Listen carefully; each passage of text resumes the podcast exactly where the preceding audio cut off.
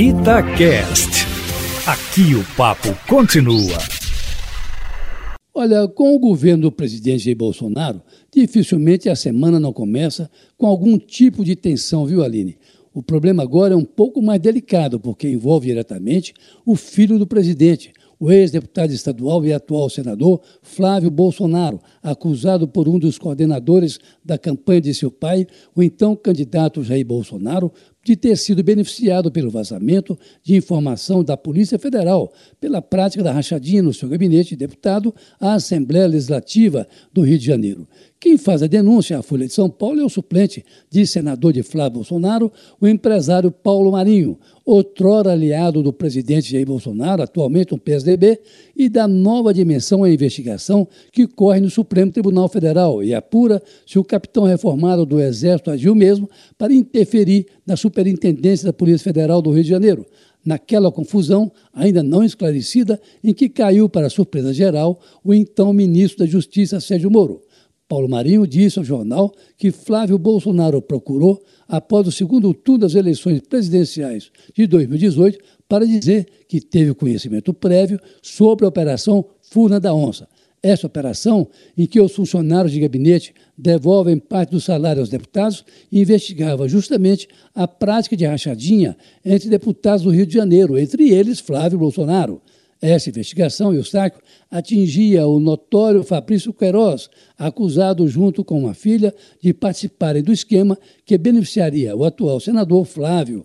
Isso aí pode causar uma reviravolta de todo o tamanho da investigação conduzida pelo ministro Celso de Mello, que até então vinha investigando as causas da saída de Sérgio Moro do Ministério da Justiça e suas implicações na denúncia do ex-ministro de que o presidente Jair Bolsonaro queria realmente intervir na Polícia Federal para proteger, aspas, seus filhos e um amigo, fecha aspas. O problema é que Paulo Marinho era da intimidade da campanha do presidente Bolsonaro, tendo cedido a sua casa, por exemplo, para reuniões e filmagens, e admitiu ontem que a Polícia Federal segurou as investigações para, depois dessa apuração das eleições, para não prejudicar a campanha do atual presidente da República e do próprio Flávio Bolsonaro.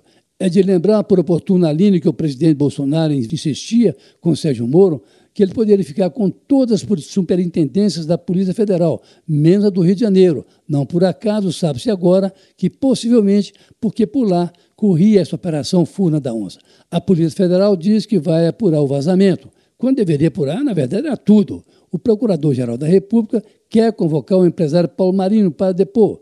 O ministro Celso de Mello pode ou não dar publicidade hoje à reunião ministerial do dia 22 de abril, a que Moro denuncia que foi pressionado pelo presidente Bolsonaro.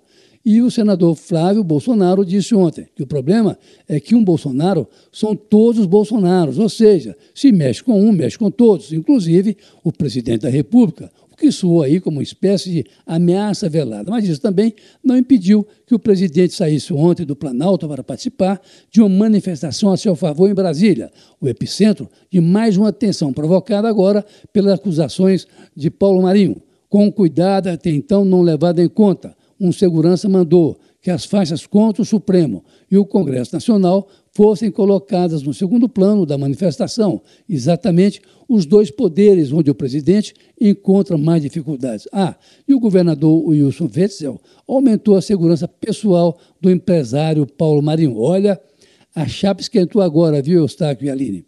Carlos Lindenberg, para a Rádio Itatiaia.